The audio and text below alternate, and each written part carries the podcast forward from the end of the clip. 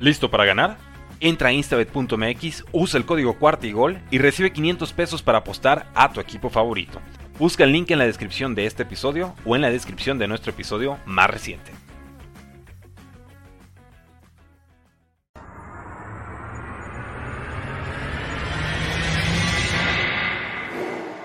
Bienvenidos a Bengals en cuarta y gol, tu podcast de Houday Nation en español dedicado 100% a los Cincinnati Bengals. Hola, ¿cómo están amigos de la Houday Nation en español, amigos de Bengals en cuarta y gol, donde los Bengals no terminan y nosotros tampoco? Mi nombre es Orson G y me da muchísimo gusto darles la más cordial bienvenida a este espacio 100% dedicado a los Cincinnati Bengals. No acepten imitaciones. Esta es la única Hurray Nation en español, pero como es nuestra costumbre, no estamos aquí solos. Está acompañándome este martes de en vivo el mismísimo coach Sigfrido Muñoz. ¿Cómo estás, coach? Me da mucho gusto saludarte de vuelta. Hola Orson, ¿cómo estás? Eh, contento de estar otra vez con ustedes y, bueno, pues, platicar un poquito de los, de los Bengals, ¿no? Definitivamente que sí. La verdad es que eh, pues nada nos ocupa más y, muchos podrían pensar que hay poquitos temas de los que platicar porque es pretemporada, pero la verdad es que no. La verdad es que hay muchísimos eh, temas de los cuales platicar como los temas eh, que tenemos preparados hoy. yo creo que comenzaría con lo, con lo más sencillo y bueno, pues lo que quedó más evidente y es el regreso de Trey Flowers a la defensiva, al perímetro de Cincinnati un jugador que pudo haber pasado desapercibido en las condiciones en las que llegó. Eh, pero bueno, antes, antes de hablar ah, de a fondo de Trey Flowers, eh, primero me gustaría, coach, que nos pudieras compartir qué has andado haciendo últimamente, porque la verdad te hemos visto bien ocupado, te hemos visto bien activo. Y a, mí en lo particular me da mucho gusto lo que estás haciendo. Veo que traes, así como yo, portando la camiseta eh, al 100% con orgullo. Platícanos en qué andas, coach. Bueno, alguna vez eh, habíamos ya hecho una invitación a, toda la comunidad de, los Bengals eh, de que nos apoyaran en este proyecto que traemos de fútbol americano nacional. como bien saben, en algún momento se, tenemos, ha, habido varios intentos de profesionalizar el fútbol americano en México y bueno, este Marlins en Los Cabos es una de las franquicias eh, dentro de una de las ligas profesionales, ¿no? Esta es la segunda temporada eh, del equipo. Eh, la primera lamentablemente quedó truncada por tema de, pandemia, tuvimos dos partidos, lamentablemente los, los, perdimos, pero bueno, el equipo, estos dos años nos sirvieron para que el equipo se, se reformulara, cambiamos logo, cambiamos algunas estructuras administrativas para que el proyecto fuera un poquito más eh, atractivo para la comunidad de, de, aquí de Los Cabos. Y, bueno, pues estamos corriendo ya con los preparativos de la, de la temporada. y estamos en una ya en la, cuarta semana de preparación tuvimos un partido internacional contra la escuadra de Costa Rica. El equipo se mostró bien, eh, ganamos un, partido bastante interesante. Y bueno, pues ahorita con, con ya con la legión extranjera completa, que la liga nos permite tener 16 jugadores eh, extranjeros. Entonces, bueno, pues nos reforzamos con, con, con algunos, algunos muchachos que estuvieron en, en, campos de entrenamiento de la NFL o jugadores de colegial, División 1, División 2. Y bueno, pues con, con, con, mil pendientes, ¿no? Pero bueno, listos para empezar temporada. Qué bueno, qué bueno eh, que pudiste encontrar también la manera de estar acá. Sabemos que estás hasta aquí de actividades. ¿Cómo te podemos encontrar en Twitter, querido coach? El, Twitter del equipo es arroba Marlin Los Cabos. Eh, YouTube, eh, Instagram, Facebook y Twitter. Y bueno, pues el, de, el de sus servidores, Sigfrido MA. Eh, para, bueno, platicar ahí de, fútbol americano. De repente nos metemos un poquito en, polémica de política, pero tratamos de alejarnos en eso. Digo, nada más que, de repente ahí no se dejan ayudar eh, nuestros políticos, ¿no? Pero bueno, eh, bienvenidos ahí a, todos para cualquier diálogo que tengamos. De repente comentamos algunas de las notas que salen de, la NFL o de los o de los Bengals y, y bueno, pues estamos ahí abiertos para platicar con ustedes. Muchísimos saludos a mi buen Tulio desde Irapuato, Guanajuato, que siempre se conecta muy puntual y te manda saludos, coach. Te, dan la más cordial bienvenida. Gracias, Tulio. Ahí, ahí en algún momento, eh, cuando jugábamos ligas infantiles, tuvimos la oportunidad de jugar ahí con un equipo de Irapuato. No me acuerdo quién, eh, cómo se llama el, el equipo de ligas infantiles. A lo mejor Tulio nos puede ayudar ahí, pero fue, fue un lugar muy padre, una experiencia muy padre, porque en ese entonces, cuando eres niño, los clubes hacen este intercambio y llegas a casa de un jugador del, del equipo que te recibe, ¿no? Entonces, bueno, pues hace una dinámica ahí muy, muy, padre, ¿no? Este, porque llegas, convives el fin de semana con la familia que te recibe y el sábado en la tarde estás jugando, ¿no? Qué tiempos aquellos. Ya llovió, ya llovió, coach, la verdad. ya sé, eso fue, digo, sé que unos 35 años más o menos, te podría decir. Fácil. Fácil, fácil, coach. Ahí muere, ahí muere con el tema. Saludos también eh, AFOH, eh, por ahí, bueno, no, no me sé su nombre, pero también dice excelente, ya los esperaba. Eh, pues nosotros también, ya con mucho cariño, estamos aquí conectándonos al programa de los martes en vivo de Juday Nation en español. Dice el buen Tulio que te va a investigar porque de momento solo está el equipo del TEC, obviamente ese ya de un poquito mayorcitos, ¿no? Pero yo creo que lo que el coach está hablando por ahí de Peewee, de Bantam, ¿no? E, exacto, eh, sí, sí, algún equipo ahí de, de, Pop Warner o de, o de Fademac, ¿no? Que tiene toda la vida ahí organizando torneos. Exacto. Así que bueno, ahora sí, como te iba platicando, coach, o como estábamos hablando en la introducción de este programa, regresa Trey, Flowers. A mí me da mucho gusto. Creo que fue un elemento que le aportó mucho al perímetro desde su llegada, pero desde una eh, perspectiva muy discreta. Eh, prácticamente al final de la campaña, que fue cuando, cuando llega él en waivers de, procedente de los eh, halcones marinos de Seattle, pues él había llegado a ese equipo con un buen cartel. De, hecho, llegó pues en una condición, pues, vamos a decir, semi, estelar, ¿no? Mira, ya nos dice Alberto Fabricio eh, Ortega, que es quien se conecta desde YouTube. Muchas gracias por estarte conectando desde allá. Ahí estamos eh, compartiendo los comentarios y bueno, obviamente todas las inquietudes las vamos a estar comentando completamente en vivo. Y como te decía, coach, Trey Flowers llega eh, parece que Luan Arumo le ve el potencial de utilizarlo por, por, la corpulencia y la altura que tiene como el complemento de coberturas de alas cerradas. Pues nada más le tocó enfrentarse eh, a Travis Kelsey, nada más eh, le tocó enfrentarse también a Andrews en el segundo partido contra, contra Pittsburgh le tocó enfrentarse también a Frymouth en el, también en el segundo partido. Y de todas esas, eh, de todas esas eh, coberturas, obviamente le tocó enfrentar pues prácticamente todo el, toda la última parte de la campaña, incluso pues obviamente en playoffs también estuvo jugando. Solamente permitió 69 yardas totales mientras estuvo él en cobertura y no permitió un solo touchdown frente a estos monstruos de alas cerradas que le tocó cubrir. Sí, como bien dices, ¿no? Eh, eh, Flowers llega a mitad de temporada, eh, procedente de, los waivers y bueno, pues tardó en, en, acostumbrarse al equipo, pero habla mucho de su versatilidad que tiene como jugador, ¿no? Y en este caso, eh, ya con el retiro de Ricardo Allen y la, bueno, la rehabilitación que está teniendo Brandon Wilson de, de, los ligamentos de la rodilla, que era el, otro jugador bastante versátil, pues eh, Flowers les da este, este, esta posibilidad de jugar entre, eh, entre, entre esquinero y safety, ¿no? Un tercer safety.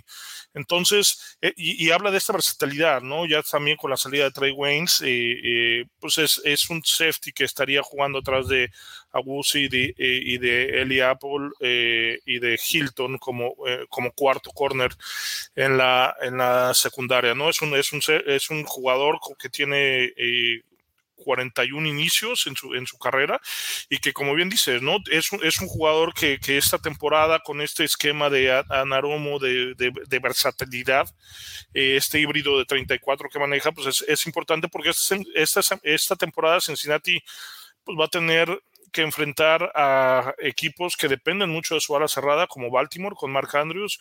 Eh, ya lo mencionaste, el caso de, los jefes con Kelsey. Vamos contra Atlanta, eh, que tiene a Kyle Pitts, que es un extraordinario jugador. Y bueno, también viene Dalton Schultz, eh, posiblemente Gronkowski si regresa. Y, en Miami está Mike. también. Dos sí, veces al año. Exacto. En Yoku, que se va a quedar como titular porque Austin Hooper ya salió de Cleveland, ¿no? Sí, y, pero bueno, te viene Noyoku, ¿no? Como bien lo dices, entonces, este, creo que es una, es una posición eh, que Cincinnati necesita, digo, no, posiblemente no sea el gran nombre, pero eh, fue un factor eh, importante durante la, la postemporada y el cierre de temporada para poder anular una, una, situación que le hacía mucho daño a los, a, los bengalíes, ¿no? Esta, esta, el, el, estar eh, cubriendo las salas cerradas, ¿no? Y durante mucho tiempo se habló también eh, cuando se le asignaba la responsabilidad al linebacker, eh, eh, no, no, se podía correr con ellos y decíamos que los linebackers no eran atléticos eh, o lo suficientemente atléticos para poder estar manejándolo, ¿no? Entonces algo que Anarumo ah, flexibiliza y bueno, mete en este caso a Flowers para poder tener estas coberturas con, con, con, esos jugadores que son además este, en, en, sus equipos mucho más valiosos que los mismos receptores abiertos, ¿no? Sí, yo recuerdo un partido, eh, ese fatídico juego contra Jets, en que, bueno, prácticamente eh, Tyler Croft, un viejo conocido de la afición, metió en muchos problemas en la segunda mitad a la defensiva de Bengalíes y era precisamente porque Jermaine Pratt no tenía la rapidez para poder cubrir y Logan Wilson no tenía la corpulencia ni la altura para poderlo lograr. Incluso a la llegada, a la llegada de Flowers, fue muy notorio cómo Ricardo Allen disminuyó su participación de juego, porque él estaba jugando hasta ese momento como una suerte de mariscal, estaba jugando un poco adelante de Von Bell, eh, excepto en posiciones de disparo eh, o, en, eh, en, condiciones de, cover three hole, por ejemplo. Normalmente en el cover three hole es quien e, es Von Bell quien entra a, esa posición eh, pues dirigida al slot cuando Mike Hilton se bota hacia atrás, pero incluso Mike Hilton tampoco tiene el peso ni la altura para poder cubrir una ala cerrada. Entonces, esa asignatura parecía que quedaba muy pendiente. Eh, llega, o bueno, pasan los Jets por encima de Cincinnati y Cleveland le copia al carbón la, el esquema a, los Jets y Cleveland también hace cera y pabilo con los Bengalíes de Cincinnati la siguiente semana. Austin Hooper eh, como titular, Yoku como, como reserva, prácticamente eh, también fueron las armas favoritas de Baker Mayfield. No podía romper Cincinnati ninguno de los avances eh, o de los drives de Cleveland y ese entonces después de esas dos semanas de descanso que llega eh, en waivers Flowers y la defensiva de Anorumo cobra completamente otra dimensión y se comienza a ver precisamente primero contra Raiders y, en lo sucesivo, ya en los partidos de la recta final, eh, pues una parte mucho más sólida en contra de las alas cerradas y creo que eso determinó precisamente la defensiva tan férrea y tan complicada que representó Cincinnati para los rivales. Sí, y, sobre todo porque es lo, como lo mencionaba, ¿no? Ya estos híbridos de ala cerrada que tienen la velocidad de un receptor abierto este, y la corpulencia de, menor a lo mejor de un hombre de línea, pues hace, hace estos eh, unos contra unos o estos matchups contra los linebackers que sean muy ventajosos. Y tampoco podías eh, los puedes poner contra un back defensivo porque hay una diferencia de peso entonces es algo que han explotado eh, estos eh, estas grandes alas cerradas como Gronkowski como Kelsey y, los, y, los equipos no encuentran cómo detenerlos. Entonces, eh, pues, no puedes poner un linebacker porque es muy rápido, ¿no? Y no puedes poner un safety, eh, un, un, back defensivo porque es, es muy ligero, ¿no? Entonces, creo que eh, Flowers cumple bien este, este papel de híbrido entre ser un linebacker y, un, y un tercer safety y lo, hace, lo hizo muy bien, ¿no? Creo que le va a ayudar muchísimo tener todo un año ya para trabajar eh, con la defensiva y creo que va a ser un jugador bastante recurrente en los, eh, en los paquetes de sustitución que va, que va a ir implementando el equipo, ¿no? Oye, y poniéndolo en el balance, ¿quién hubiera dicho hace un par de años que Cincinnati le sacaría más jugo a Trey Flowers que eh, el jugo que le sacaría Seattle a Carlos Dunlap, que como sabemos, pues ya lo cortó en esta pretemporada. Dunlap está buscando equipo en este momento y no ha logrado acomodarse en la agencia libre. ¿Quién iba a pensar? Claro, y, pero ¿sabes qué, qué, pasa? Digo, eh, estos contratos a, estos jugadores ya veteranos y se, van a ir acomodando y conforme vaya acercándose la temporada, ¿no? Es un tema que, que, viene después del draft, ver qué, qué puedo agarrar y, y, qué tengo eh, en la semana de pretemporada, ¿no? Es mismo caso con... Eh, el, el, eh, el, ala defensiva que estaba en Cleveland, Clowney, eh, jugador extraordinario, tampoco, tampoco tiene contrato. Este, entonces, este tipo de contratos para estos veteranos pues van, van, van, se van a ir dando conforme vaya llegando. No lo hizo mal Don, Don eh, el, el, año pasado, pero este, no es un jugador que, que tú puedas, eh, en el que tú puedas planificar tu temporada como un titular, ¿no? Indiscutible, ¿no? Sí, Definitivamente sí, aunque bueno, por, por el papel que había jugado en Cincinnati y la dupla que llegó a ser en su momento con el legendario Gino Atkins, pues nos hacen recordarlo como un jugador de muchísimo más relevancia y que bueno, pues parece que esa cuota de veteranía ya comienza a, dejar o a hacer estragos o a simplemente pues a relegar a un buen jugador a otros papeles. Bueno, y vámonos de lleno a un tema eh, que se quedó pendiente la semana pasada. La verdad es que la, eh, semana pasada queríamos cubrir en su totalidad eh, los rivales de Cincinnati, solo alcanzamos a cubrir los rivales como local. Fíjate, te, te, voy a platicar, coach, contra quienes fuera de la división nos vamos a enfrentar este año para refrescar la memoria y también de todos aquellos eh, que nos están eh, siguiendo en esta transmisión en vivo. Por cierto, saludos a Carlos Chacón, no creas que nos olvidamos, saludos hasta Chihuahua y también nosotros ya desesperados por ver a estos nuevos Bengals. Eh, nos encantaría, aunque todavía hay pasos pendientes, falta formalizar si es que se va a dar el regreso de Larry Ogunjobi. Yo de verdad estoy positivo, espero que sí, aunque se ve complicado. y bueno, obviamente las adiciones que lleguen en el draft, que si nos queda tiempo al final, coach, le damos una repasadita al, al, draft con los apuntes que tú pudieras tener. Hemos platicado las últimas semanas acerca de lo que pudiera venir en el draft, nosotros vamos a ver de qué manera nos alineamos con esos. Fíjate, nos vamos a enfrentar eh, en este año como visitantes a los Jets de Nueva York, a los Vaqueros de Dallas, Patriotas de Nueva Inglaterra, Bucaneros de Tampa Bay, Titanes de Tennessee, se va a hacer un duelazo, Santos de Nueva Orleans. Eh, entonces, bueno, pues prácticamente estamos hablando eh, de la AF Sur, de la NFC Este y eh, toda, la, toda la AFC Este también, ¿no? Entonces, pues de estos duelos, pensando en que ya destacamos como locales los, los partidos que serán contra Miami, Kansas, y Buffalo. La semana pasada este, hablamos también un poquito de Atlanta. Eh, tú, de los juegos de visitante, repito, Jets, Vaqueros, Bucaneros, Patriotas, Titanes y Santos, ¿cuál destacarías más? ¿Cuál crees que pudiera ser el duelo más interesante?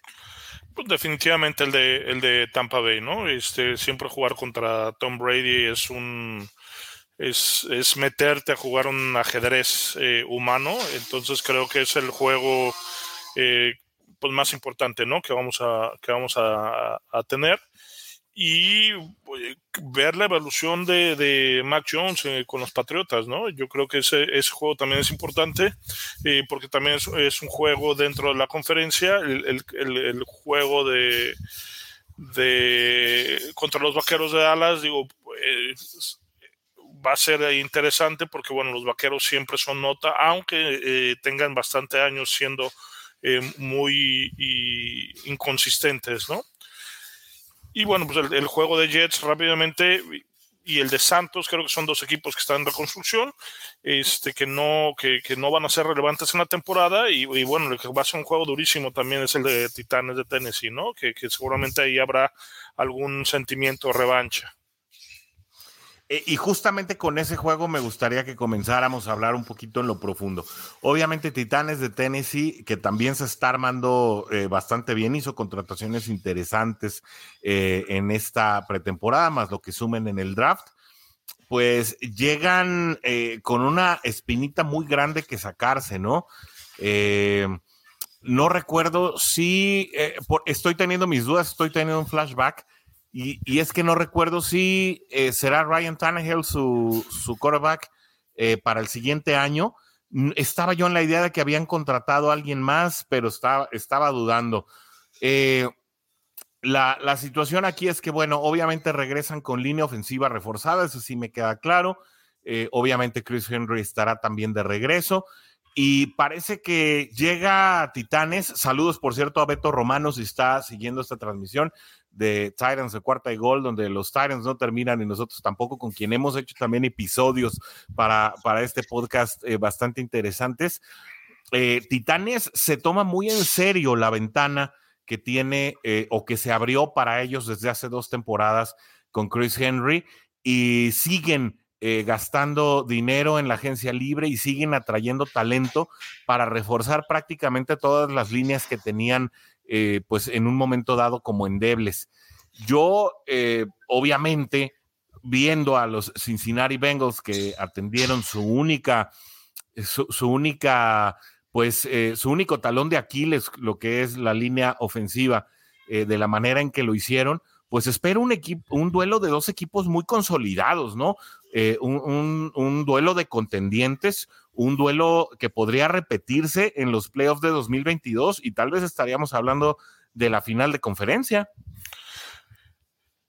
Complicado, pero por, por, el tema de Ryan Tannehill, ¿no? Este, yo creo que los Titanes están a, un coreback de ser, eh, de ser competitivos. Digo, eh, no lo fue en, en, en Miami. Eh, creo que le ayuda mucho jugar con Derrick Henry, este, pero no es un coreback que pueda echarse al, equipo al hombro, ¿no? Y, el ejemplo más claro fue el, partido de postemporada contra Cincinnati, ¿no? Creo que, de todos modos es un extraordinario equipo, pero están a, a, un coreback de distancia de poder estar dentro de la elite de los equipos como voy a incluir obviamente a los bengalíes, pero como eh, bengalíes, jefes o Bills de Buffalo, ¿no?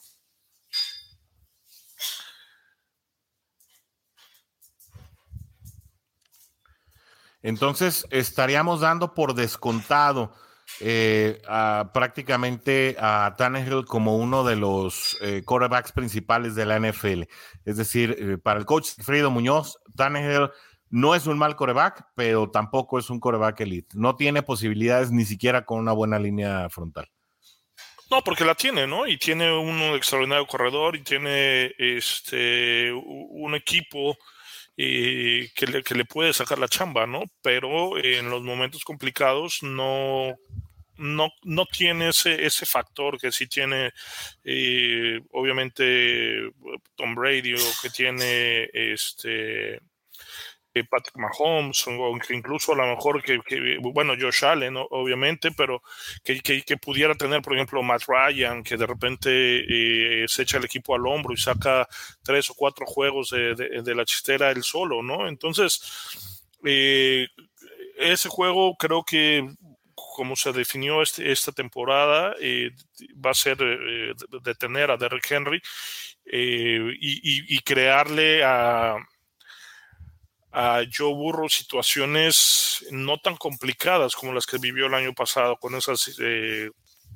200 eh, capturas que en las que, las que las que tuvo que pasar, ¿no? Este, creo que la línea ofensiva este año de Cincinnati va a ayudar mucho este, a, que sea un, esquema mucho más agresivo y, que pueda disfrazar estas, estas eh, presiones a final de cuentas que tenía eh, Burrow a final de temporada, ¿no? Que fue de manera constante, constante, que se fue incrementando conforme fueron descifrando los esquemas ofensivos que iban planteando semana a semana, ¿no?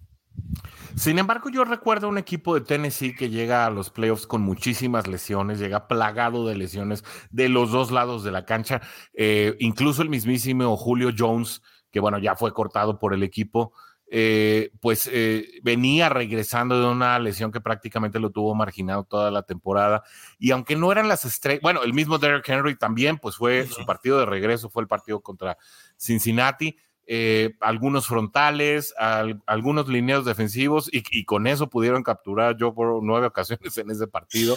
Ahí, eh, si no me equivoco, fue el que estuvimos narrando juntos. Eh, después de, sí. ¿verdad? Em, y, bueno, pues incluso los Titanes por, por momentos eh, digo, no tanto como el tema de Rodrigo Blankenship con los Colts, pero hasta los pateadores se le lesionaban a, los Titanes, ¿no? Llegaron muy diezmados a esos playoffs del año pasado y creo que pues ahora los pudiéramos encontrar en una situación distinta de salud, pero también Cincinnati llega pimpeado, ¿no? Cincinnati también llega con muchas, con muchas buenas posibilidades. Yo creo que es un duelo que puede sacar muchísimas chispas. Eh, más allá del duelo de corebacks, ¿no? Creo que también es un duelo de defensivas, también es eh, un duelo de frontales, prácticamente hay duelos por todo el, eh, por todo el campo de juego regados, ¿no? Y si no me equivoco, por esa razón fue Mike Brable el, coach del año, ¿no? Este, porque hizo un extraordinario trabajo. es un equipo que está muy bien coachado, que es a lo mejor un poquito la, mentalidad a la antigüita o como los como se veía el fútbol americano antes, ¿no? Es un fútbol americano que, juegan los titanes eh, de mucho de mucho golpeo, de mucho contacto en las líneas, eh, de mucho, correr. sí, de mucho desgaste y estar este, pues, maximizando el, el, el, talento de tu mejor jugador, ¿no? Y eso, y ese jugador se llama Derrick Henry, y es lo que tienes que, explotar al, al, máximo, ¿no? Estaba para tener una temporada de 2.000 yardas y tener más de 300 acarreos, ¿no? Si no se hubiera lastimado. Entonces, eh, los titanes viven eh, para alimentar, para darle el balón a Derrick Henry y con eso poder desarrollar este, eh, algunas otras situaciones de, de, juego que abran un poquito la cancha, ¿no? A través del play action, pero bueno, todo, todo, todo parte de su juego terrestre, ¿no? Yo me imagino jugar contra Titanes, coach. Esto, pues quienes han jugado fútbol americano se van a acordar muy bien de esos partidos en los que ya al otro día te duele absolutamente todo, te duelen hasta las pestañas, de que sales raspado prácticamente de todos lados, sales con moretones en lugares donde nunca te imaginaste eh, y que no es sino hasta como el otro viernes o sábado que ya estás sintiendo que vuelves a la vida. Eh, es, un, es un juego, como bien dices, de muchísimo desgaste, eh, eh, muy de las trincheras. Y bueno, pues precisamente así fue el, último juego que se vivió contra ellos en postemporada, en el que prácticamente una salvada de último minuto de Ivan McPherson, de quien no hemos hablado mucho en esta pretemporada, pero que sin duda también tiene que ser un, factor de triunfo para Cincinnati el año que viene, pues estará, estará siendo en lo que se espera uno de los mejores juegos del año. Dice Tulio, vámonos al ATT, este, al partido contra Dallas, pues puedes, no es mala idea, ¿eh? porque al final eh, vuelos a Dallas siempre hay, eh, pues en, en, en, modos económicos, así que a lo mejor hacemos ahí una, una caravana Bengal, ¿no? A lo mejor para esas épocas ya estás más disponible, querido coach. Eh, ahora sí que todos los aeropuertos llevan a Dallas, todos. Eso, es hasta el Santa Lucía, ¿no? hasta Santa Lucía va a Dallas, yo creo. Eh, bueno, no, porque no tiene vueles internacionales, pero ese es otro tema.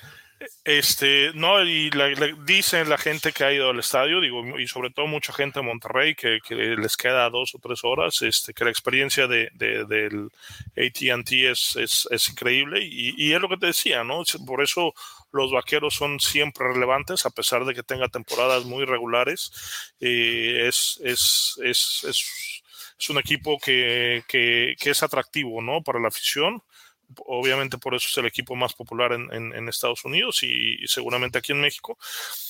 Y que no tiene eh, tan mal equipo mientras eh, Dak Prescott y Ezequiel Elliott estén ahí, ¿no? Este, creo que eh, la defensa eh, eh, compite, sobre todo ahora con, con Mika Pearson, que es un extraordinario linebacker. Y, bueno, digo, a final de cuentas, ahí hay un tema a lo mejor que ha estado digo, está en una división muy floja, obviamente, este, ahí con los comandos. La más floja de la última década, ¿eh? Y, por eso le permite llegar, ¿no? Y competir y estar en postemporada y estar haciendo ruido ahí, ¿no? Este, dependerá mucho qué es lo que, qué es lo que, qué es lo que venga en el draft. Y creo que les hace falta línea ofensiva, a pesar de, de, de la, la, extraordinaria línea ofensiva que tuvieron, les hace falta profundidad. Y, y hay un tema eh, de algún receptor abierto por, por la salida de, de, de Amari Cooper, que eh, es, es, un buen jugador, este, pero bueno, creo que ahí en el equipo de los vaqueros eh, hay mucho ego, eh, en, tanto en la banca como en la oficina, en la oficina y, hay un poquito los jugadores, entonces eso lo hace ser un equipo gitano, ¿no? Más o menos. A mí me parece que, que Cowboys llega a la temporada, salvo lo que haga en el draft, muy desarmado. Me parece que llega desarticulado. El mismo Lyle Collins que llegó, pues era una de las mejores armas de la línea ofensiva que tenía eh, Dallas en los últimos años. Eh, la salida de Amari Cooper no se puede ignorar tampoco.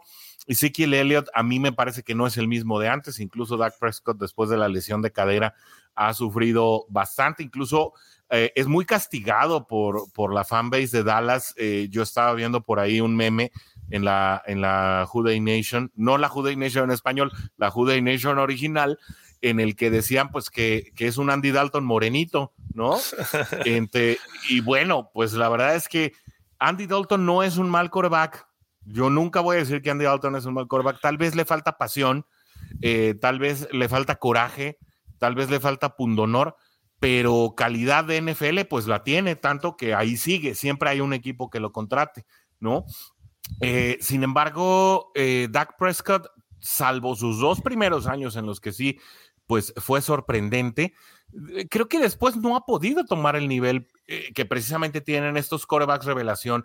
Eh, si, no, si no saben refrendar esta condición, eh, de, sus, de, su primer par de años, cuando a lo mejor todavía son desconocidos y los coordinadores rivales no saben eh, a, a, a, qué les va a jugar el titular y, de repente con buenas condiciones puede romper defensivas.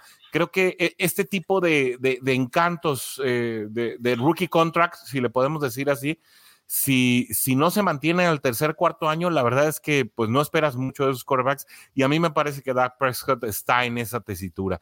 Yo no veo a Dak Prescott haciendo las maravillas de sus dos primeros años, ni contra Bengals, ni contra el resto de la campaña, ¿no?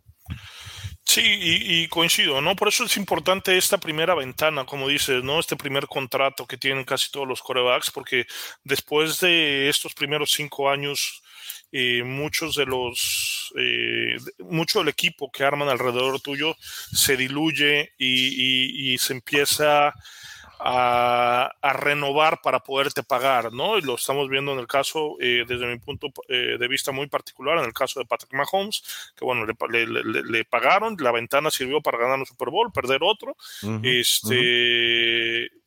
Y, y, ahí, ¿no? Ya se fue Tarek Hill, este, o sea, empiezan estos cambios a, a, a, ser necesarios para que el equipo pueda continuar caminando mientras tú sigues ganando el dinero que, que, que, que mereces ganar porque eres una superestrella, ¿no? En la liga y, y eso está muy bien.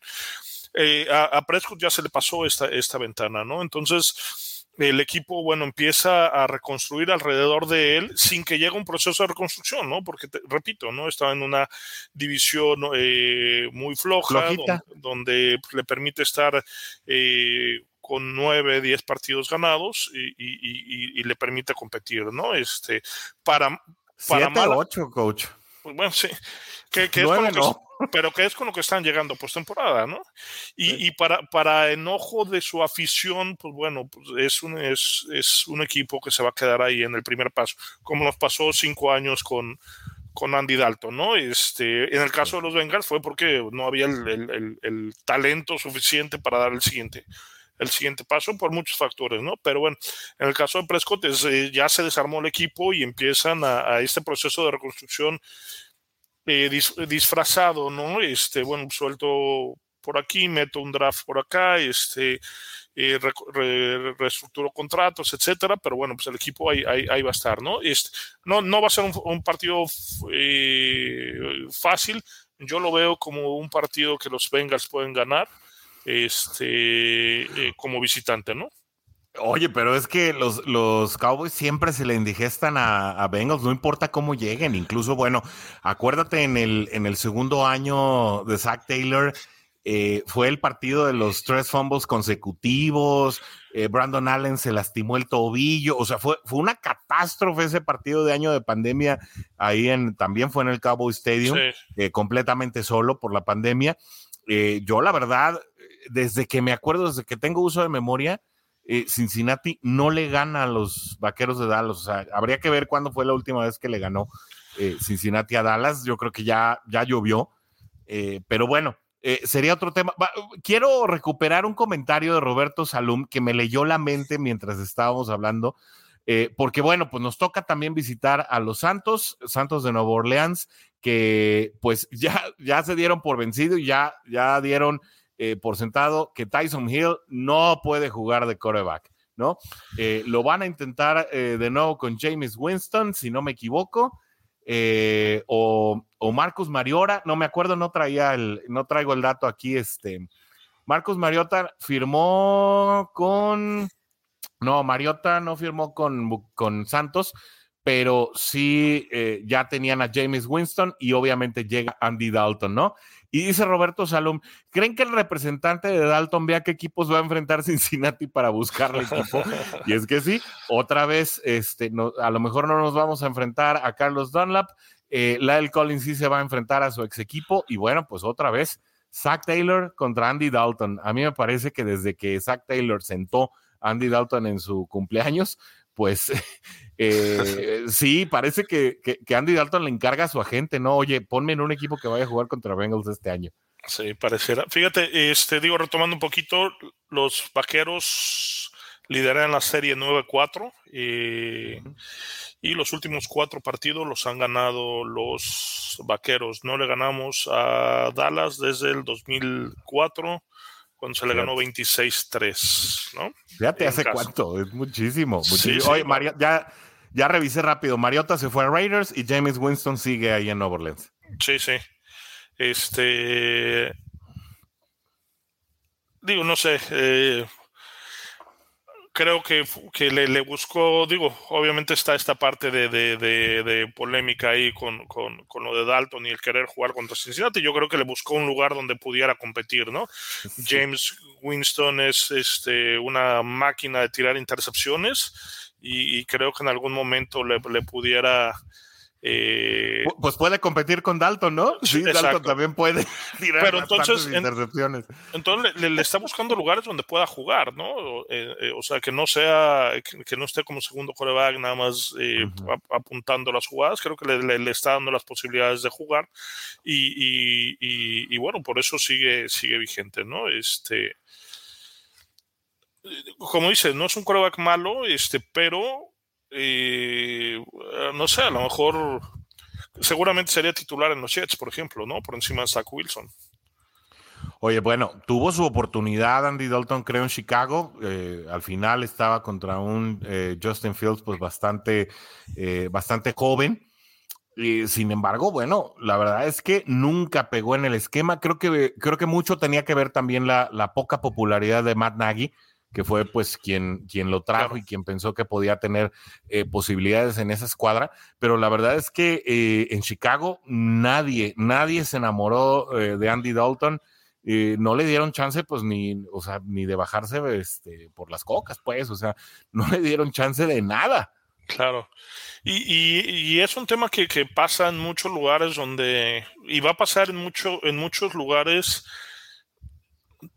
después del draft, ¿no? Este, el veterano cumplidor va a dejar de ser el, jugador popular cuando llegue el novato sensación, eh, por decirlo de alguna manera, por su historial colegial, ¿no? Entonces, eh, digo, lamentablemente para este draft no hay esos jugadores explosivos que, que, que, que tengan ya un nombre, ¿no? Este, como para ser primera selección de draft o segunda selección del draft, como el año pasado, ¿no? Que, que estaba este, Yamar Chase, que estaba Kyle Pitts, que no sabíamos quién, quién era eh, Jalen Waddle, que no sabíamos quién iba a ser el mejor, el, primer receptor o algo así, o hace dos años, ¿no? Con la, con este, esta eh, revolución que traíamos si era Tua, si era Herbert o si era Burro, ¿no? En este draft no, no lo hay, eh, pero bueno, va a pasar en muchos equipos, ¿no? Y, va a pasar cuando Matt Corral llegue a, un equipo como coreback, porque para eso lo están, lo están drafteando, ¿no? Como esa solución a las necesidades eh, de esos equipos de, media tabla, ¿no? o equipos que incluso van a arriesgar en los primeros 10 picks porque no hay un coreback eh, favorito en esta clase eh, de que puedas decir, oye, este es el, próximo Joe Burrow, o es el próximo Andrew Locke, o es el próximo este, eh, Justin Herbert, ¿no? Entonces, bueno, pues eh, eh, ese Matt Corral, sobre Matt Corral, sobre el quarterback de Pittsburgh, se me fue el nombre, este... van a llegar, Pickett, van a llegar muchas, muchas expectativas y harán que el veterano ya no sea el popular, ¿no? Como le pasó a Andy Dalton. Así sucedió. Y bueno, pues era una nueva aventura dentro de Andy Dalton, que bueno, pasó muchos años en Cincinnati, de ahí tuvo un paso efímero por Dallas, después eh, también ahora un paso efímero por Chicago, y tal vez ahora con los Santos de Nueva Orleans, que están muy diezmados, pues también hay que recordar que el head coach se retiró. Eh, van a tener que ensayar también eh, pues nuevos esquemas, nuevo playbook seguramente. la verdad es que Santos de Nueva Orleans pues viene con con muchísimas situaciones de cambio. A mí no me gustaría que dejáramos tampoco de platicar. Bueno, la verdad es que la, la revancha contra Jets se, me antoja, eh, pues obviamente para que ahora sí Joe Burrow le pase por encima al equipo de Nueva York, otra vez en Nueva York. también, bueno, pues el duelo contra Mac Jones y, bueno, lo, lo, que pudiera ser el duelo de quarterbacks del futuro. Mac Jones me parece que es un quarterback que va a levantar el día de mañana, pero a mí me gustaría que sí profundizáramos en el partido contra Tampa antes de pasar a la, a la plática de draft, porque ya nos quedan nada más 15 minutos de programa. El duelo contra Tampa, el Tom Brady de toda la vida contra el Joe Burrow del futuro. Eh, no es un secreto que Tom Brady ha hablado maravillas de, Joe Burrow, eh, porque pues ha visto su ética de trabajo, ha, visto la manera en que se desenvuelve.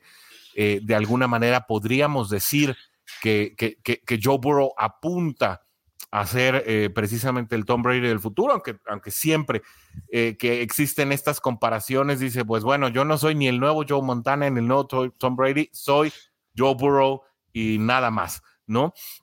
Creo que este duelo de quarterbacks, que podría ser ahora sí la, la última ocasión en que este, estos dos portentos de brazos se pudieran enfrentar, pues plantea ya de suyo un duelo que no solamente se va a resolver en el emparrillado, sino que va a traer muchas connotaciones fuera de él, ¿no? Creo que va a ser un, duelo sobre el que van a girar muchísimas cosas en la semana previa, cuando quiera que este se dé, ya sea al inicio de la temporada, a mediados de la temporada u obviamente previo a los playoffs, ¿no?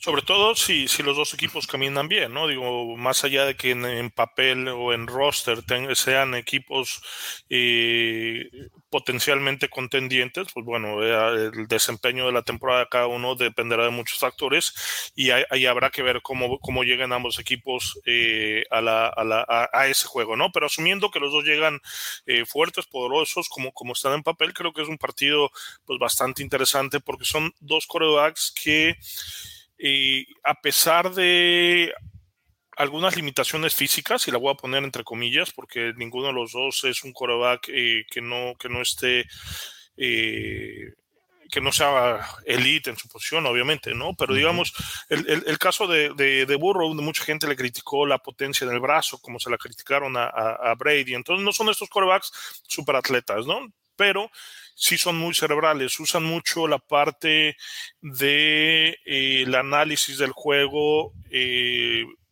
desde este momento, ¿no? Eh, son corebacks que, que, están viviendo para este momento, que, que lo analizan de toda la pretemporada, que son muy cerebrales, que son muy dedicados a poder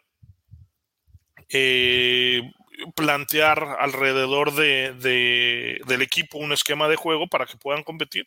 Eso, eso hace que, el equipo sea, bueno, que este encuentro sea único, ¿no? No es una nueva versión del, del Manning versus Brady, pero son corebacks que tienen ese, ese estilo, ¿no? Este, más cerebral que, que, explosivo, ¿no? Creo que es un, es un, es un duelo eh, con unas características de corebacks muy similares y, que puede ser épico, eh, como lo fue, por ejemplo, el, el, juego entre Josh Allen y los Bills de Buffalo versus eh, Patrick Mahomes y Kansas City, ¿no? Que son corebacks muy atléticos, con muchas cualidades, eh, que te pueden romper el partido en cualquier jugada. Bueno, aquí son, eh, y alguna vez lo mencioné en alguno de los, de los, de los textos que hemos escrito para Juday Nation, son, son estos asesinos fríos, ¿no? Calculadores que van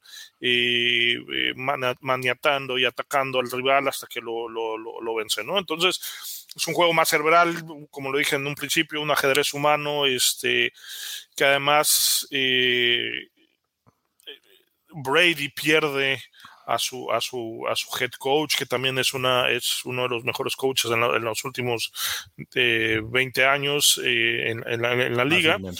Y, pero, pero bueno, se queda el, el, el, el, Brady, que es coordinador ofensivo y que arma el equipo alrededor de él. Entonces creo que va a ser un juego muy interesante.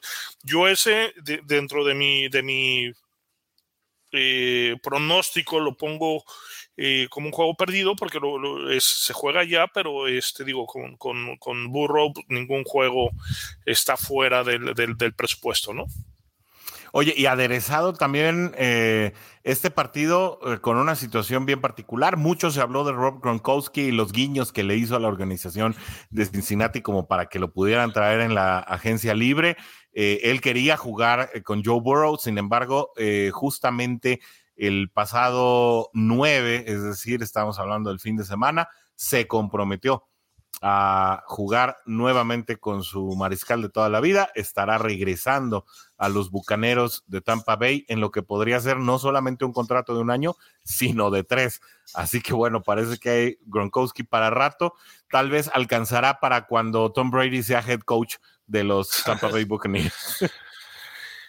Sí, y mira, lo, creo que, que Gronkowski lo que buscaba pues, es, ese anillo, ¿no? Digo, el dinero lo tiene, este, el, el, o sea, el, el, deseo por jugar era precisamente por perseguir eh, ese, ese anillo, eh, que ya tiene bastantes, eh, por cierto, pero, bueno, pues es, o sea, mm, esta revolución que se hizo en Tampa Bay a través del, del hecho de que Brady regresara, eh, lo volvió otra vez atractivo, ¿no? Por eso digo, antes de Brady, antes de que Brady anunciara su regreso, pues mucho, muchos eh, veteranos querían salir, ¿no? Del equipo.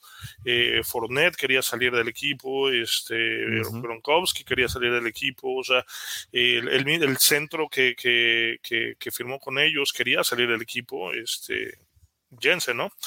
Eh, Ryan Jensen. entonces, eh, bueno, pues al momento de regresar, pues obviamente de ser un equipo que no iba a competir, pues regresa a ser un equipo protagonista eh, por el nombre, solamente porque el número 12 iba a regresar al equipo, ¿no?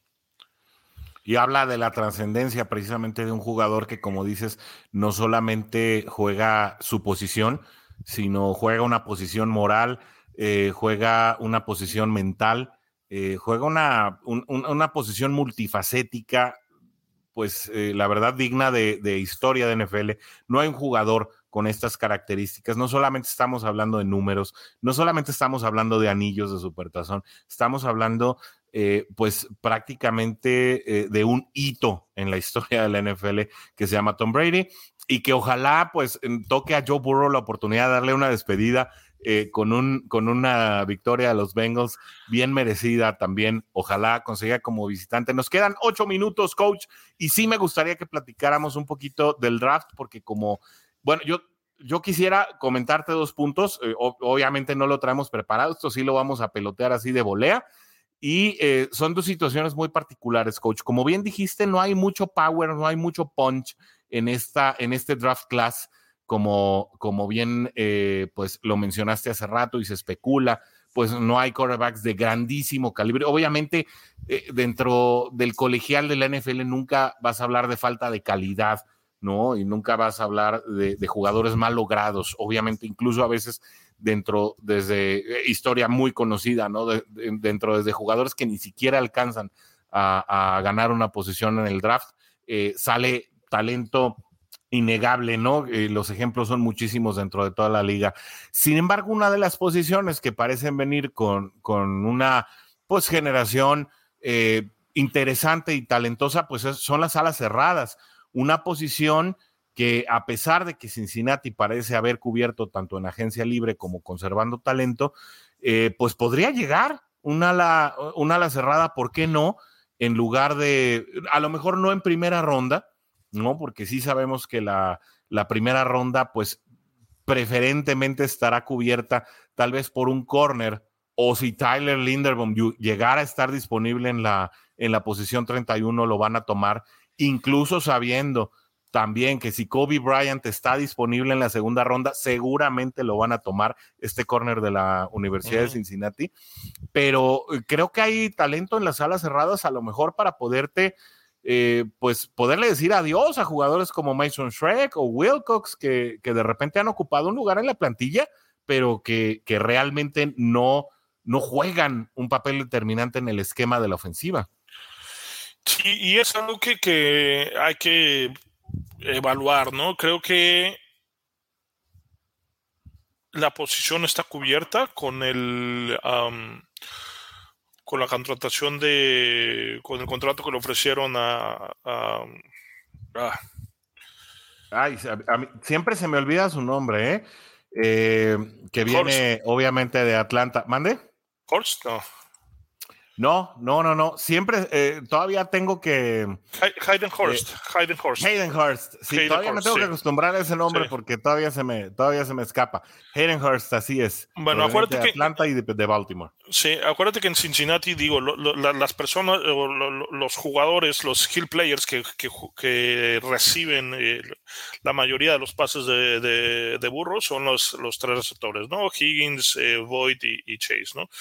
No hay, suficiente volumen para, tener un, ala cerrada y que sea protagonista. Siempre será la cuarta o la quinta opción, dependiendo también el papel que se le dé a Mixon, que el año pasado fue mucho más relevante de lo que venía haciendo las, las, demás, las demás temporadas. Creo que sí hay un tema de eh, darle o de crecer estos jugadores. O sea, el, el, día de hoy la posición de ala cerrada ya no es una necesidad creo que si se arriesga Cincinnati en la primera ronda por una ala cerrada, pudiera ser eh, Trey McBride de Colorado State. Si está disponible. Si está disponible, exacto. Si no, posiblemente se esperen a una tercera ronda y buscar a, a, Isaiah Likely de Coastal Carolina, que es un extraordinario receptor, o a Jeremy Rocker de Ohio State, ¿no? Este, de ahí en fuera, pues bueno, otra vez volverías a caer en un tema de, de, desarrollar alguna ala cerrada y como eso, pues ya, ya mencionaste a dos de ellos. El tercero sería eh, Moss, que viene en la parte baja del roster, que son jugadores que están ahí, ¿no? De que su papel principal sería eh, un poquito más como bloqueadores y eh, equipos especiales, ¿no? Yo lo que creo que viene en primera ronda es eh, pudiera ser línea ofensiva, como bien dijiste, si Linderbaum está, está disponible. Y también se ha hablado de Kenyon Green, un guardia de Texas AM, por, por poner a competir a, Jackson Carman como guardia izquierdo. Eh, suena muchísimo el nombre de Kyrie Lamb, corner de Florida. Él, incluso ya tuvo una visita eh, con Cincinnati. Eh, pudiera ser Kyler Gordon de Washington, que, pudiera estar disponible. Pero eh, a lo mejor también pudiera venir algún tema de, algún eh, rusher, ¿no? Que, le hace falta al equipo. En algún momento lo, platicamos, lo escribí. Y venía, eh, estamos apostando a que Joseph Asai, perdón, pueda... sí. perdón, Osai, puede estar disponible sano y recuperado, pero hubo lapsos de la temporada pasada donde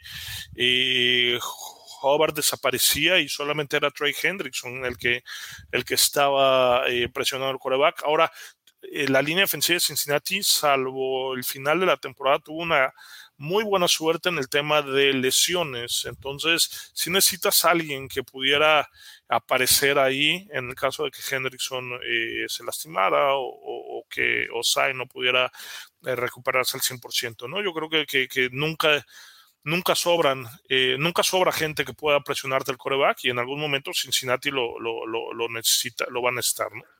Sí, y, creo que de lo que platicabas en un inicio acerca de los Guards, creo que de ahí se desprende el posible regreso de Quinton Spain o no, porque en el caso de poder traer eh, a Linderbaum o alguno de los Guards que son prospectos en, en, cuanto a línea ofensiva, pensando que pues las posiciones de tackle están, eh, creo que, que suficientemente robustas en este momento, eh, salvo el, que pudiera ser el reemplazo de la L. Collins, ¿no? Que tiene ahí bonos por permanecer sano y por llegar al tazón de los profesionales. Un, contrato bien interesante el que tiene la L. Collins. Tal vez luego podamos platicar de ese, de ese contrato más a detalle. Eh, por, por, las, por las cláusulas, ¿no? Que, que incluye las, los bonos adicionales que son raros para Cincinnati, ese tipo, de, ese tipo de bonos, sobre todo cuando hablas de un jugador tan caro como él pero eh, creo que precisamente ahí radica el regreso de Spain. En caso de llegar Linderbaum, obviamente, pues, eh, eh, y si se perfila como para poder cubrir la posición de centro, por lo menos en desarrollo, pues podrías estar hablando de que Carras pudiera pasar al lado izquierdo, o bueno, pudiera pasar a cualquier lado de los Gares y que también en ese momento sean Capa y Carras los Gars y, eso obviamente pues ya hace innecesaria la llegada de Quinton Spain porque no lo necesitas como reserva. Si Quinton Spain regresa va a ser para ser titular, eh, de lo contrario pues es un, eh, eh, es un mal gasto. ¿no? Sobre todo hablando pues ya del personal que existe en la, en la línea ofensiva de Cincinnati.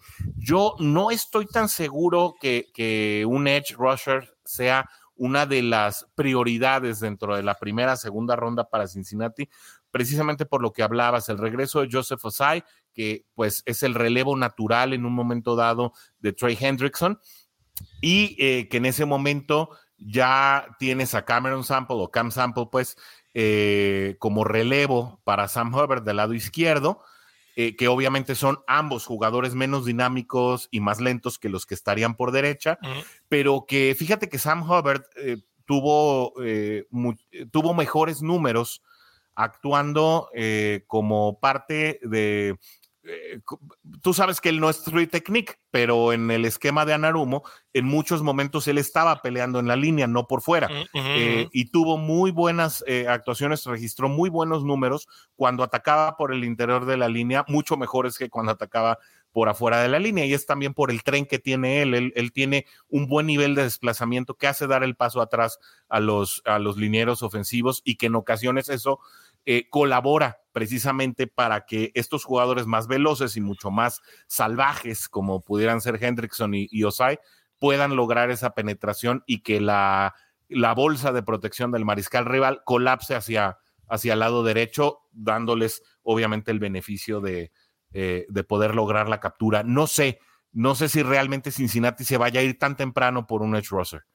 Por eso el, trabajo que hizo la oficina eh, frontal eh, es fue atacar estas necesidades para llegar al, draft y buscar la mejor el, mejor talento disponible que esté en el pick en el pick 31 y puede ser cualquier posición. ¿eh? Yo, yo he visto algunos mocks eh, draft, unos draft de simulación que han hecho algunos analistas que incluso ponen a, a Chris eh, Olave, que es eh, un receptor de Ohio State, como Imagínate. Como jugador de, de, o sea, como, como pick de los Bengals, por el tema de, de, que vienen dos años que no le va a poder pagar a, a alguien más, ¿no? Es posible que, que eh, Tyler Boyd. La extensión de T. Higgins. Sí, y Tyler Boyd sea el sacrificado, ¿no? Entonces, bueno, pues hay que, hay que ir desarrollando este, este, este talento natural que no sea caro, que no te cueste trabajo eh, poderlo reemplazar, ¿no? Eh, en este caso, por ejemplo, y fíjate cómo son las, las, las, las, situaciones tan diferentes, ¿no? Estamos hablando de posiblemente poder cortar más adelante si, si, aparece un jugador eh, dinámico eh, en la posición de receptor abierto y pensamos cortar a Tyler Boyd, pero se nos complica mucho el pensar sustituir a Jesse Bates, ¿no?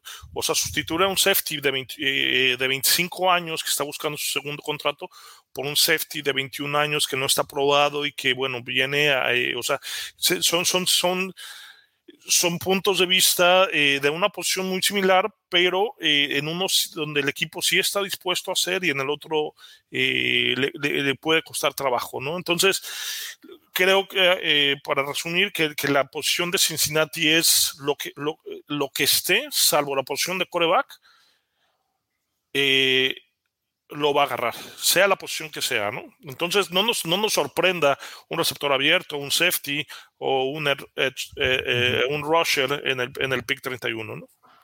Creo que precisamente en, en 15 días, si no me equivoco, ya es el draft y vamos a estar al filo de la butaca eh, viendo precisamente esa selección 31 en dónde va a caer, creo que será muy interesante, sobre todo a medida que, el si el mismísimo Linderbaum está ahí disponible en la posición 31, nada garantiza que Bengalíes lo tome. ¿eh? Eh, posiblemente, como dices, vamos a estar hablando del mejor jugador disponible y si de repente hay precisamente una posición explosiva em, en la que la reposición esté a dos o tres años de llegar a una renovación de contrato, pues posiblemente Cincinnati lo esté tomando pensando en el contrato de Joe Burrow, eh, que bueno, pues ya es sujeto de renovación o de extensión ya al final de 2022. Así que, pues eso. Ahora, la otra posibilidad, Sigfried, también a medida que vaya avanzando el draft y si de repente, pues estos jugadores clave no están disponibles, Cincinnati bien podría hacer el trade down, tener dos elecciones de segunda ronda, eh, cambiar por ahí eh, cambiar eh, posiciones con un equipo que esté buscando un, un, coreback, equipo sin coreback, ¿no? Estamos hablando incluso hasta el mismísimo Detroit con Jared Goff, que ya va a tener dos elecciones de primera ronda, eso hay que recordarlo, pero eligen 32. Entonces, bueno, infinidad de equipos, entre ellos los Santos de Nueva Orleans, eh, los mismísimos Osos de Chicago, porque Justin Fields todavía no enseña nada. No sé, eh, hay, varios equipos con necesidad de coreback y si de repente un coreback está disponible eh, ya después de sus selecciones principales, podrían estar buscando dar ese paso adelante, Cincinnati dando el paso atrás y recibiendo tal vez una segunda ronda para escoger dos veces en segunda ronda y tal vez una cuarta o quinta o, una selección este, de, de 2023. Y creo que ahí se pone interesante pensar en que Cincinnati pudiera escoger dos veces en segunda ronda, ¿eh? cambia el esquema, a lo mejor ya no estás hablando del mejor hombre disponible, a lo mejor ahí sí te vas a posiciones y ahí creo que sí sería muy claro, Cincinnati va por corner y safety. Sí, el tema de, escoger en la primera ronda es que te da la posibilidad de negociar un quinto año, ¿no? Y en el caso de los corebacks, pues bueno, es, es fundamental porque de venir pagando 4 o 5 millones de pesos anuales, de repente son contratos que se te van a ir a 20, 25, 50 millones si, si tu coreback es, es relevante, como en el caso, como, como, los casos que estamos viendo de Mahomes y, y, lo que le acaban de pagar. exacto, exacto, ¿no? Entonces, pudiera ser opción eh, que Cincinnati eh, buscara para atrás, eh, moverse en el, en el draft porque realmente volvemos a lo mismo, ¿no? En papel no es un equipo que tenga muchos huecos, ¿no? Estamos hablando de que ya son posiciones, o sea, Cincinnati no está buscando en el draft un, jugador titular, ¿no? Eh, porque la mayoría de las posiciones las tiene cubiertas eh, de cierta manera, ¿no? Creo, la, la, defensiva regresa, no creo, digo, la, la defensiva regresa completa, salvo el tema de Ogunjobi, que, que al final de la temporada el titular fue BJ Hill. Y la ofensiva eh, regresa eh, completan las posiciones eh, de skill players, salvo el caso de Usama, que ya tiene su reemplazo, y, regresa mejorada en las posiciones de línea ofensiva, donde fue donde había la necesidad de, de tener una eh, de elevar el, nivel de juego, ¿no? Entonces creo que el equipo eh, no llega al draft eh, con muchas necesidades eh, primarias, sino es más bien buscar estas, este, estos jugadores que en algún momento puedan ellos desarrollar y hacerlos crecer para que los jugadores que, van saliendo o que están firmados por contratos cortos eh, puedan salir. Safety creo que es una posición que va a estar, que es, que es, eh, va a estar en el draft. ¿Por qué? Porque es el último año de Bombell y por el tema que trae Cincinnati con el jugador franquicia, o bueno, en la etiqueta jugador franquicia, que le puso a Jesse Bates, ¿no? Entonces, safety en algún momento de las primeras tres rondas debe ser una posición eh, interesante. Corner es otra posición, como bien lo mencionas, por, bueno, por el hueco que hay del lado de Apple,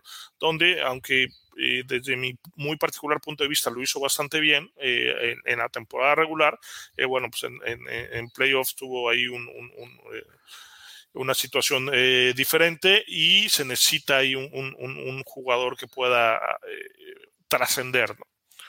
Parece que Apple no se gana todavía el beneficio de la duda, a pesar de haber tenido una temporada destacada.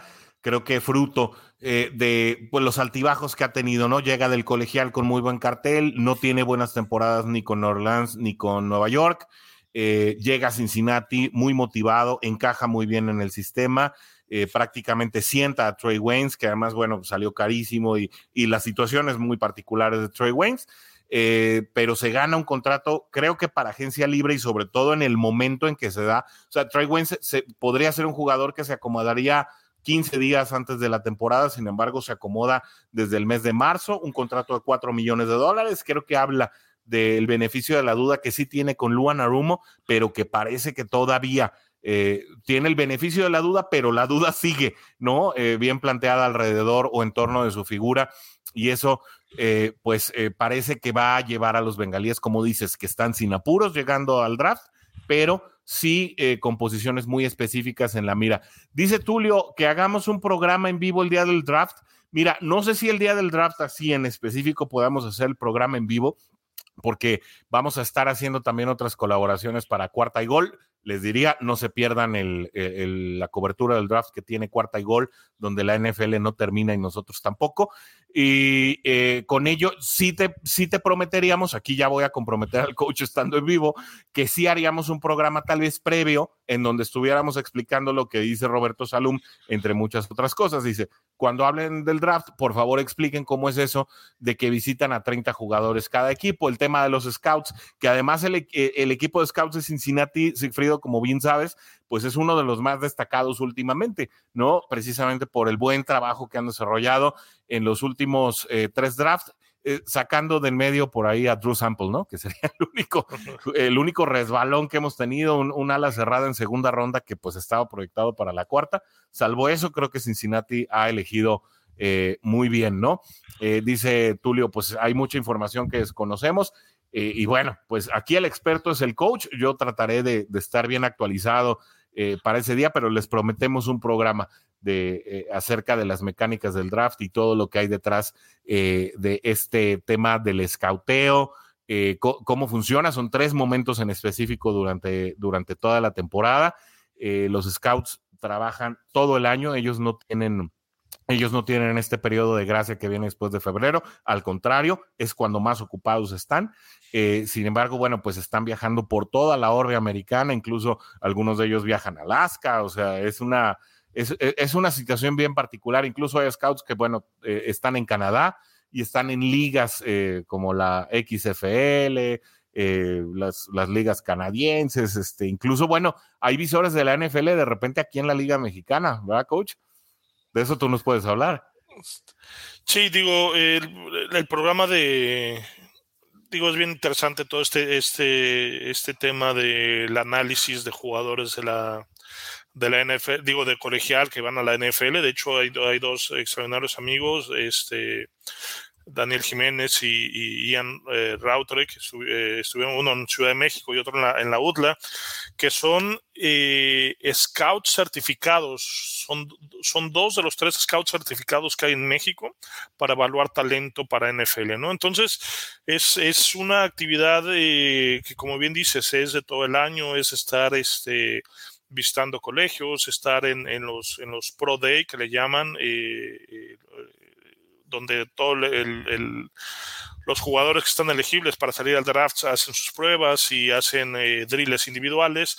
Viene el, Combine, que es una eh, prueba de habilidades físico-atléticas eh, que se hacen, bueno, que se hacía, sí, se sigue haciendo en Indianápolis. No, se en condiciones controladas. Sí, sí, pero en Indianápolis y creo que ya lo van a empezar a mover porque es un evento cada vez más, más relevante. Entonces, eh, pero además hay, hay muchísimos, hay muchísimos eh, Bueno, y está el Senior Bowl en, en Mobile, Alabama también. Sí, pero ese ya, ya es equipado, ¿no? Y de ahí viene el, este contra oeste y hay este, un tazón también para evaluar a, a, jugadores de colegios históricamente eh, de color. Entonces, hay, o sea, la actividad fuerte para un scout empieza desde el mes de eh, agosto, digo, perdón, de, noviembre, que anuncian los tazones, que es cuando entonces empiece todo este movimiento eh, de visitar escuelas y todo esto. Pero obviamente, exacto, pero obviamente, pues bueno, van durante la temporada a ver las prácticas en las universidades, ¿no? Entonces,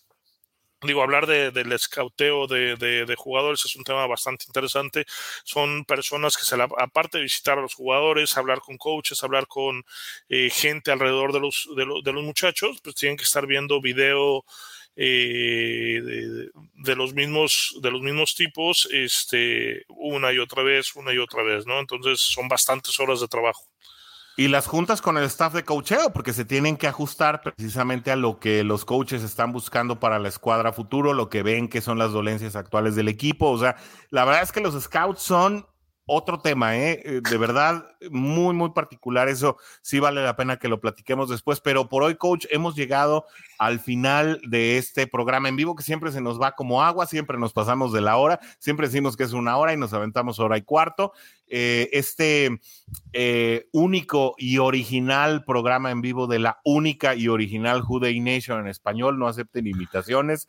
Muchísimas gracias por estar con nosotros en esta emisión. A quienes lo ven en vivo, a quienes lo ven también de manera diferida. Saludos a todos los amigos de Bengals Argentina, a los amigos de la jungla hispana que también están bien al pendiente de estas publicaciones. A quienes están eh, mirando este programa, por ahí nos llegan los reportes en Paraguay, en Bolivia, en Chile, obviamente la Jura Nation de Brasil. También les mandamos muchos saludos a toda la torcida brasileira de los Bengals. Eh, la verdad es que nos da muchísimo gusto estar llegando a tantos rincones a tan poco tiempo eh, de haber comenzado este proyecto de la Jura Nation en español. Y pues no nos queda nada más, coach, que agradecerles a todos los que nos están acompañando semana tras semana, tanto en vivo como de manera diferida. Sí, vienen un par de semanas bastante interesantes con, el draft. Eh, seguramente la próxima semana estaremos hablando de, eh, de, nombres, a lo mejor de un poquito de la estructura, de cómo, cómo se piensa en una oficina al momento de hacer este tablero de posiciones, porque se evalúan básicamente, bueno, se evalúan más, de, o, sea, hay un análisis de jugadores de más de más de miles de jugadores, ¿no? Que se hacen, pero bueno, a final de cuentas se hace un tablero eh, aproximadamente como de 300 jugadores y, cada uno eh, en el momento eh, que se tiene que tomar la decisión, pues empieza a hacer una discusión eh, interna en, en, el equipo. Por eso a veces uno quisiera que, que esos 10 minutos que dura la primera ronda, pues nosotros quisiéramos gritar ya el nombre, pero bueno, este, porque sabemos y entendemos y queremos la, eh, resolver la necesidad del equipo, pero bueno, pues esas discusiones entre que alguien te llama para ver si canjeas tu pick o si eh, tu coordinador ofensivo dice, oye, yo quiero este jugador, pero el defensivo dice, ¿sabes qué? A mí me interesa este por el hueco que estamos teniendo, sí, pero el tuyo está evaluado eh, por debajo del mío. Entonces, todo esto se tiene que resolver en 10 minutos para que el equipo pueda tener en este caso, y si no hay ninguna eh, modificación, ocho picks eh, eh, para este draft, ¿no? Así es, así que bueno, no se pierdan de vista toda la cobertura que vamos a estar haciendo para este draft. Obviamente, toda la información la van a poder encontrar en nuestro sitio web que aparece aquí en la parte de abajo www.hudaynationlad.com, el único sitio oficial de la única y oficial Juday Nation en español, donde escriben obviamente los expertos, el coach Sigfrido Muñoz, el buen eh, Warrior, Rodrigo Santana, Pierangeli Parada, que esperemos también eh, eh, esté logrando librar estos asuntos que trae con la editorial. Le mandamos muchísimos saludos a Pierre, que esperamos también esté de vuelta en eh, próximos episodios. Así que no se pierdan la cobertura, la verdad es que está muy completo a través de nuestras redes sociales, ya sea Facebook, ya sea Twitter, ya sea a través de YouTube. Obviamente pueden escuchar este podcast en Spotify y seguir la pista en la página de internet, pues prácticamente todo listo y configurado para que te enteres absolutamente de todo lo que está aconteciendo con tus Cincinnati Bengals y obviamente también toda la acción de la NFL en cuarta y gol, donde la NFL no termina y nosotros tampoco. Así que pues por ahora nos vamos, coach. Un placer tenerte de regreso, la verdad, nos encanta siempre tenerte aquí. Eh, repítenos, por favor, reitéranos, recuérdanos cómo podemos encontrar a los Marlins de los Cabos y obviamente a ti en las redes sociales? Arroba Marlin Los Cabos en Twitter, Instagram y Facebook, YouTube eh, próximamente. Ahí se van a hacer algunas eh, transmisiones de, los juegos. La, liga también va a hacer un streaming de los partidos. Eh, soy fan. en, en las mismas redes sociales. la liga también está aquí y YouTube ya de manera más activa. Y eh, bueno, los invitamos que se sumen a la manía.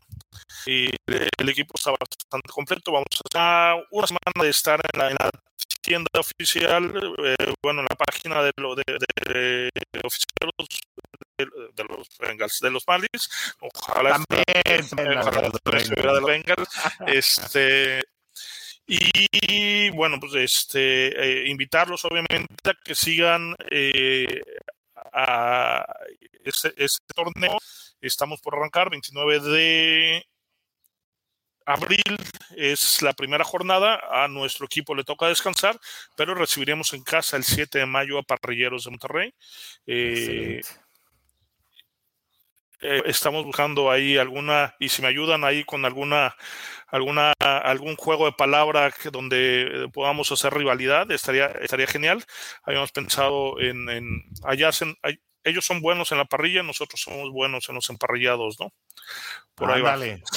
Hay que empezar la provocación. Juday Nation, ya saben, ayúdenle al coach Sigfrido Muñoz a, a, empezarle a echar carro a los parrilleros de Monterrey.